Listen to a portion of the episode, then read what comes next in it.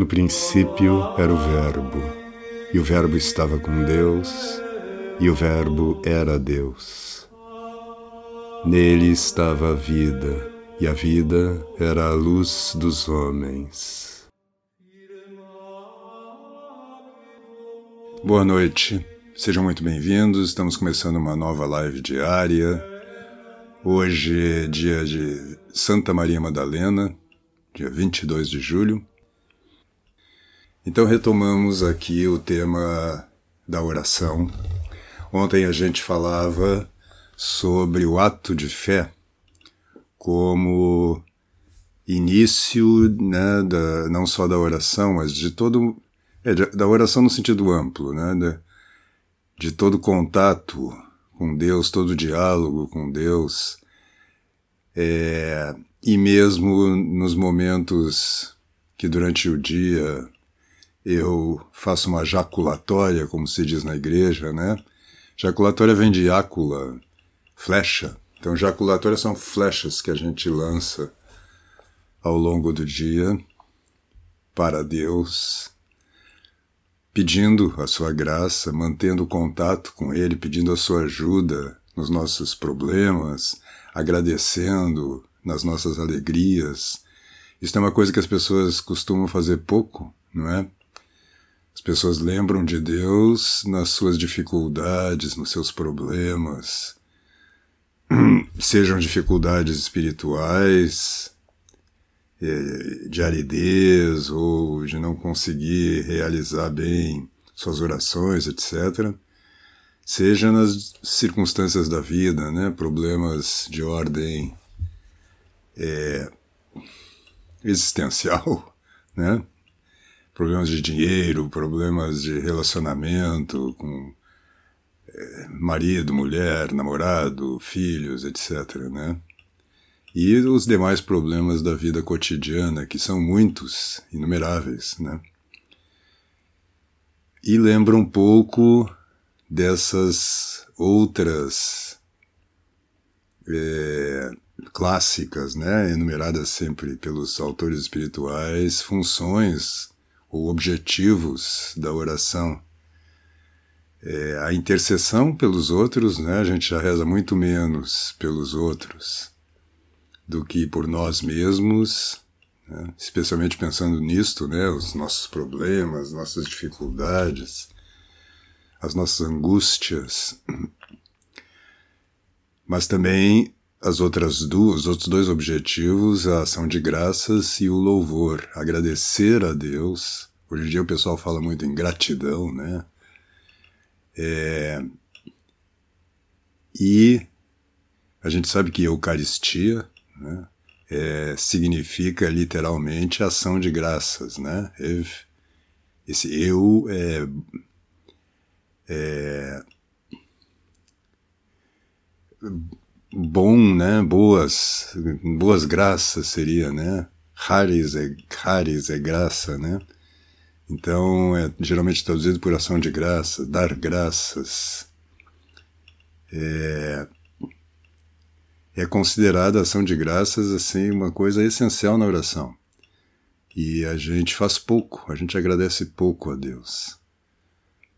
Né? Então, é, Lembre-se disso. A gente que está tentando né, manter né, uma vida de oração mais regular, como de São Paulo, orai sem cessar. Né? Então, geralmente quando a gente diz isso para as pessoas, elas pensam na petição, né? na oração em que você pede a Deus auxílios. Eu estava falando exatamente sobre ela e dizendo que as pessoas esquecem muito de pedir a Deus a fé. Nesses dias a gente vem falando disso, as pessoas muitas vezes, quem não tem uma vida constante de oração, identifica a oração né, com o pedido de soluções de problemas, de auxílio né, no dia a dia, mas há uma há um pedido fundamental sobre o qual nós falamos esses dias, não vou retomar aqui a não ser pontualmente, pontualmente que é o pedido da própria fé. Senhor, aumenta minha fé, envia o teu Espírito Santo. Essa oração é uma oração de petição também, e é, a gente poderia dizer, a oração de petição. É a oração fundamental, porque sem fé, sem estarem, vamos dizer assim, acreditando mesmo com é, todo o nosso ser, né? na presença de Deus, no seu amor por nós, etc., nada flui, né? nada cresce na vida espiritual. Mas também é bom a gente ressaltar isso que dar graças a Deus pelas coisas boas e pelas coisas que nos parecem negativas. É... Claro, não estou falando sobre os nossos pecados. Nossos pecados a gente tem que pedir perdão e essa é outra função, né? Outro motivo para rezar é pedir a Deus perdão pelos nossos pecados. Mas agradecer a Deus constantemente, de coração, a gente não lembra, e isso faz com que a gente também comece a olhar, a lembrar das coisas boas da vida, na verdade, da maravilha que é a existência, o cosmos, as árvores, as pessoas, né? A gente se acostuma, a gente se habitua com as coisas. Você vê que uma criança que está descobrindo o mundo ela se maravilha, né? Tem uma passagem do Chesterton que diz, no livro Ortodoxia, onde ele está falando isso sobre as maravilhas é, e sobre a ação de graças, né? Que ele diz, tem uma hora que ele diz assim: se eu dou, se eu agradeço o Papai Noel por me trazer um presente, por que é que eu não vou agradecer Deus pelo presente de ter duas pernas, de ter olhos, de ter boca, de poder falar. Né?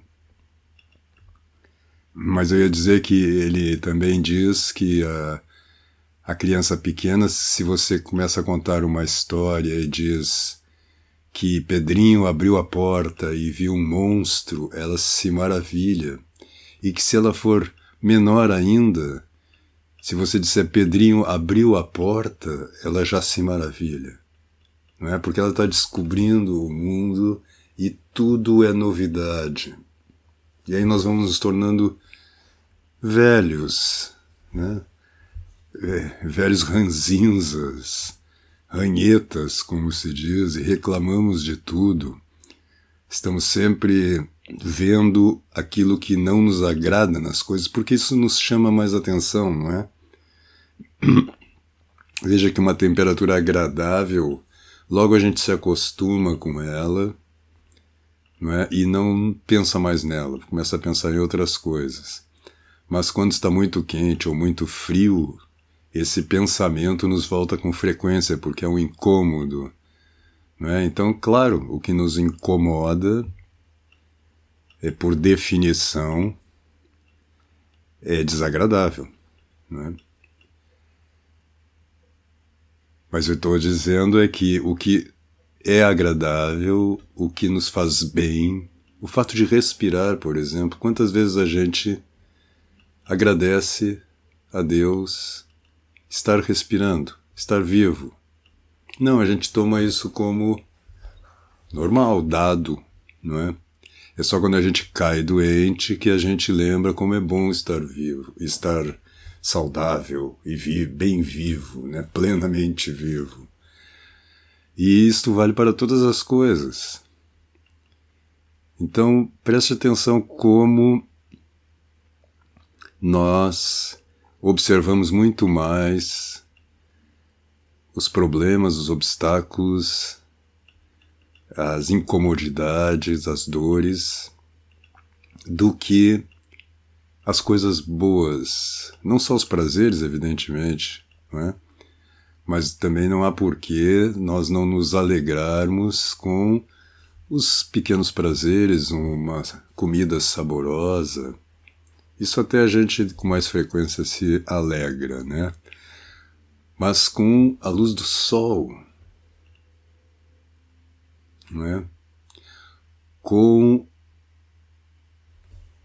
a vida das no dos nossos filhos, ou da nossa esposa, ou do nosso marido, ou dos nossos amigos, o fato de ter amigos, não é?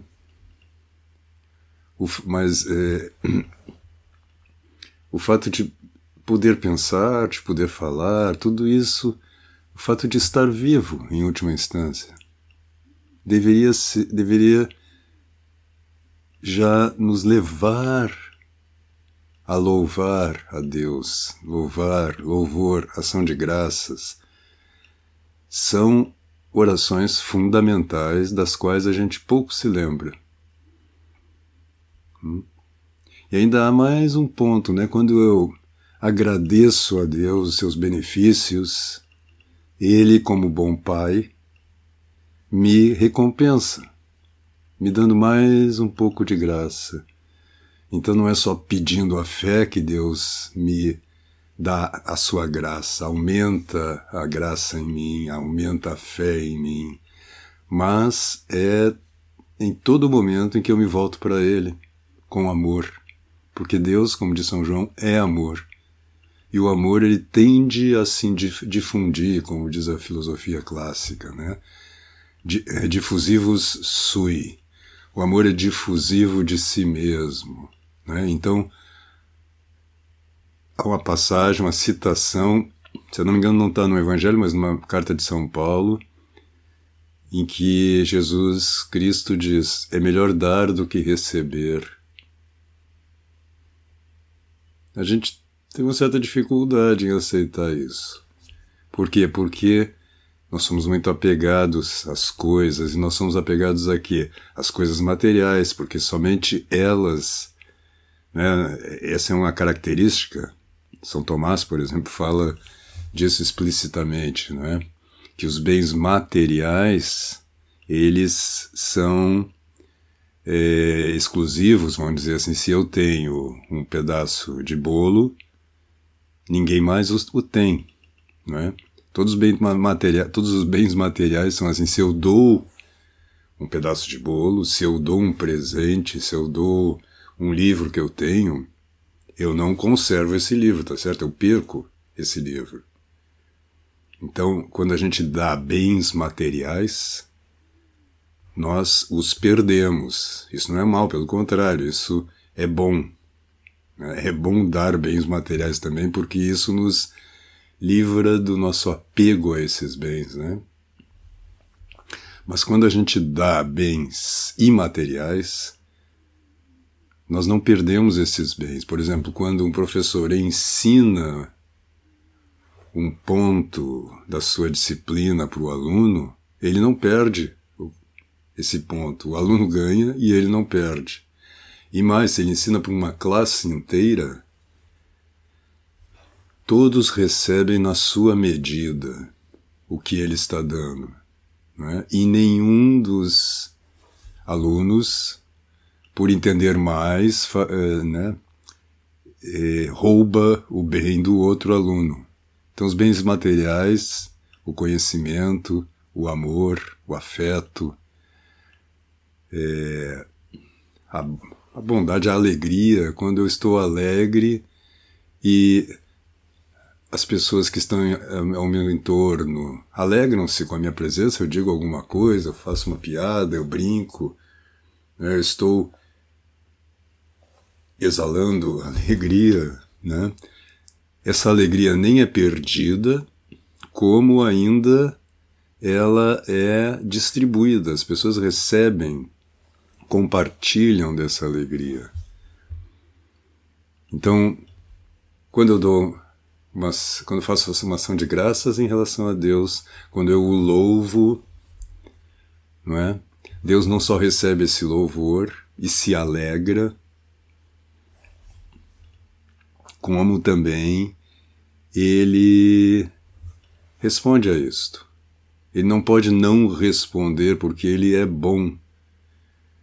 Você já notou isso que você mesmo, quando alguém te faz um favor ou mesmo te cumprimenta de boa vontade, te abre um sorriso, você imediatamente, se você não está num dia ruim, ou não é muito ruim, né? não está muito ruim nesse momento, você retribui naturalmente. Porque é, é uma lógica da própria situação. Quanto mais Deus. Né?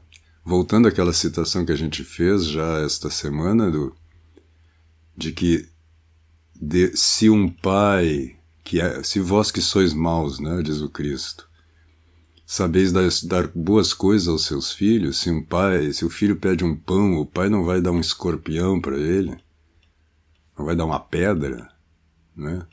Pelo contrário, ele não só vai dar um pão, como ele vai escolher um bom pão para dar, ele não vai dar o pior pão.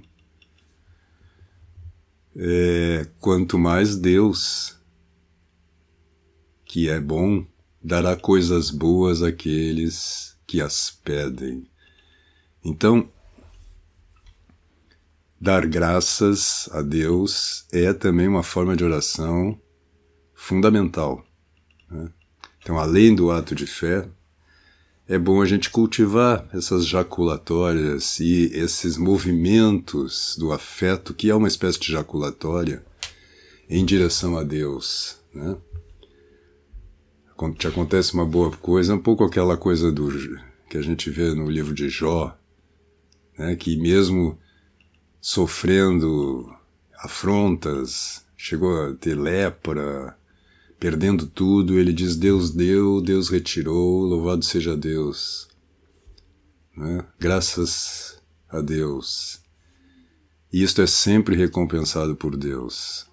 Então, era isto por hoje. Fiquem com Deus e até amanhã às sete horas, onde teremos uma nova, um novo encontro aqui.